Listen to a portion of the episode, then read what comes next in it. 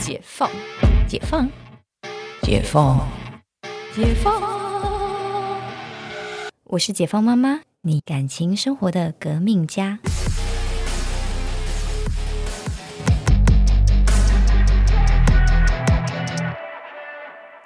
欢迎回到解放妈妈，我是 Cynthia。嗯，我们今天想要聊的话题呀，就算是一个结婚后大家一个比较沉重的话题啦。就是说，结婚后一定要有小孩吗？嗯，说沉重也真的是有点沉重哦。因为其实大家结婚这件事情，可能第一个考虑的是可能多久会离婚，然后没有离婚，你可能考虑的是啊，那我什么时候要有小孩？当然，过去的时候我们会觉得说，哦，你可能没有考虑要小孩，不一定要结婚，因为觉得人两个人在生活上没有太大差别。可是呢，其实在这几年，大家台湾其实，呃，不管是同志团体在争取的一个同性婚姻里面，嗯，提到的还是不只是为了生儿育女，而是他们希望可以陪对方走人生的最后一段路，有签名的这样的一个权利。这个真的是我觉得是真爱啊！这是结婚的，真的是结婚的意义，可以这么说。我们回到说结婚要不要有小孩这个话题，呃，我我个人当然会觉得说我是要有，因为我想要有小孩，所以结婚。当然，结婚这件事情就是本来就是一个需要很审慎考量的点。那有小孩呢？我们听个统计数据好了。哦，台湾所有已婚者有小孩的比例有七十七点五六 percent，也不很高。然后。所以呢，没有生小孩的只有二十二点多 percent。换言之，已婚的人其实有四分之三，事实上是有超过四分之三的比例有小孩。然后其中呢，如果只有一个小孩的占大超过一半，大概是五十三的百分比。然后有两个小孩呢，有到二十四个百分比。其实这个有没有觉得这数据听起来很惊人？就是有一个到两个小孩，其实占了大概是将近八成的比例。七十八趴这样的比例，其实是有一到两个小孩的。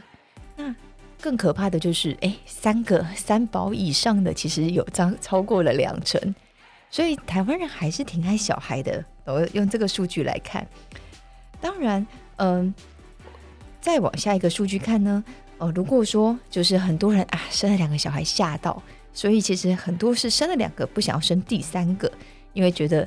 天哪，真是地狱般的生活！你知道养一个跟养两个是不一样的，然后就不想要面对第三个。可是呢，我们常常常常听到人家说啊，如果说一个小孩好可怜哦，我想要他有陪伴的，这样子通常是愿意生二宝的比例，其实是男生高过于女生。这当中呢，其实也其实有浮现一个问题吼，其实，在台湾啊，其实，在这样的夫妻社会当中。呃，在生儿育女跟日本一样，其实很容易把这样子的重担落在女性的身上。然后爸爸呢，就算是一个坐享其成，回去享受他的宝贝女儿小三的滋养。可是其实平常在后面吼叫的，通常都是妈妈。所以呢，哎呀，这是一个很残忍的事实，就是说爸爸觉得每天哇，我有两个女儿，好好完美，好棒。然后妈妈就觉得天哪，我有两个捣蛋鬼，好可怕。嗯，我我个人觉得就是生男生女都很好，但的确我也比较喜欢女儿。为什么这么说啊？呃，在很小的时候，呃，女生真的因为女生的就是感性会学习的比较早一些，所以你常常听到小女生会撒娇，而小男生都很调皮。其实不是小男生故意要调皮的。而是小男生的右脑开发的会比较慢，不像女孩子会开发的比较早。所以呢，小男生都会用他那个一路直到底，或者是呃鬼灵精怪、调皮捣蛋的方式去呃表达他对这个世界的探索。当然，在这个节节奏下，其实很多的妈妈其实不太能忍受的，特别是呃躺在地上变成肯德基的样子啊，或者是呃把家里。呃，弄得一团糟，把奶油洒的全家都都是啊，或者是呃，就是吃饭吃的满桌子，或者是你不爱吃饭，小男生还有一个很常见的不爱吃饭，你得满家子追着他喂他吃饭，这通常都是一个小男生比较容易会有的表现。那大部分小女生呢，除了贴心可爱以外，大部分的小女生其实是喜欢吃东西的，所以你常常看到会比较容易看到小胖妹，比较少看到小胖弟。其实这都是一些嗯小男生跟小女生的一个先天上结构的差别，但。当我们就是更了解这些的时候，诶，觉得诶，好像你的小孩好像看起来在更可爱了一点。就是你可以理解他的行为怎么样是一个很可爱的行为，或者是啊，这就是他，他不是故意不可爱，只是你或许可以换一个方式去看他，看到他的亮点。那回到结婚要不要有小孩子问题哇，刚讲了那么多，好像听了一下台湾人的数据。或者是听了男生女生他们食物上的差别，那结婚到底要不要小孩？我想可能还可以分几个下面的点来考虑。第一个是很残忍的，就是经济的部分。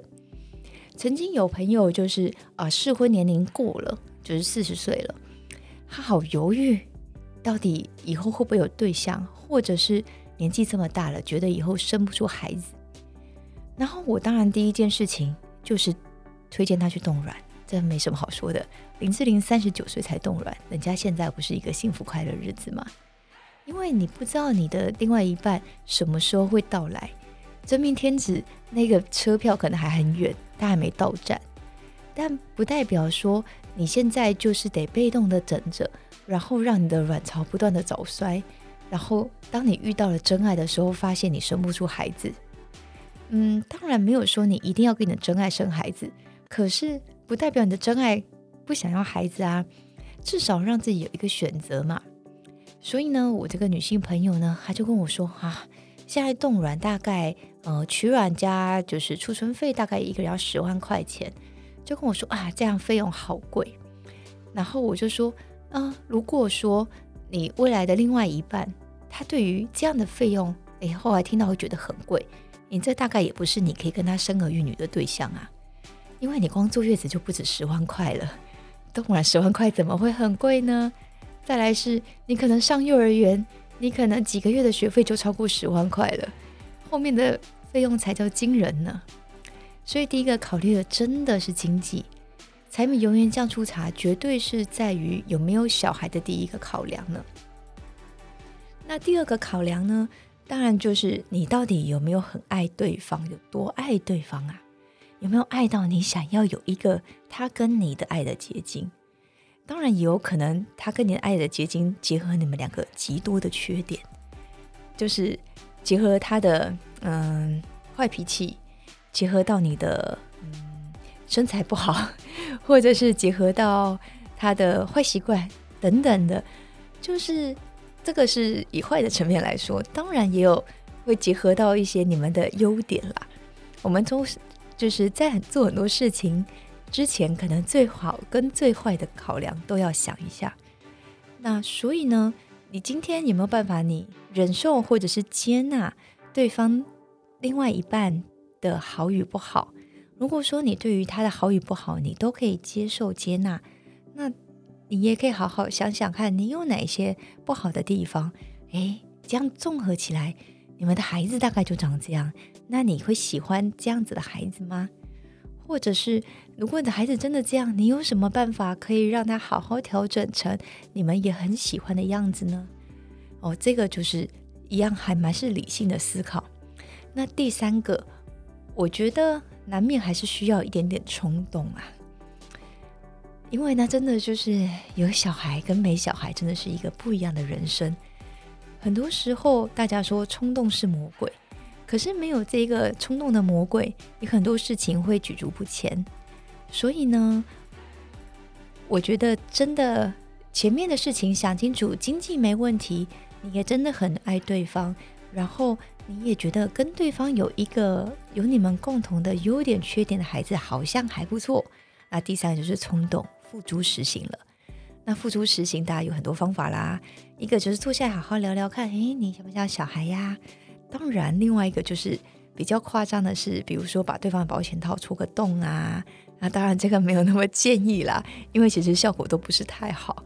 因为你知道保险套前面前面的那些液体是拿来杀精的，所以其实那个效果可能就不是这么的明显，这样不太容易。除非告诉你另外一半那个精子特别强，不然这个保险套戳洞其实成功率是蛮低的。好，先先跟大家分享，其实成功率蛮低的。不要那个电视或小说看太多，以为这样一次会成功，其实真的没有啦。好。聊到这样子，大家有没有在对自己的婚后有没有小孩这件事情有没有更有一点想法呢？嗯，我们也先预告一下下一集，我们来聊。哎，刚刚在讲说婚后一定要有小孩吗？嗯，可能面临到另外一个问题是啊，老公很想生，但自己不想生的可该怎么办呢？我们下一期来聊看这样的话题。那我们今天的节目到这里，那我们下次见哦，拜拜。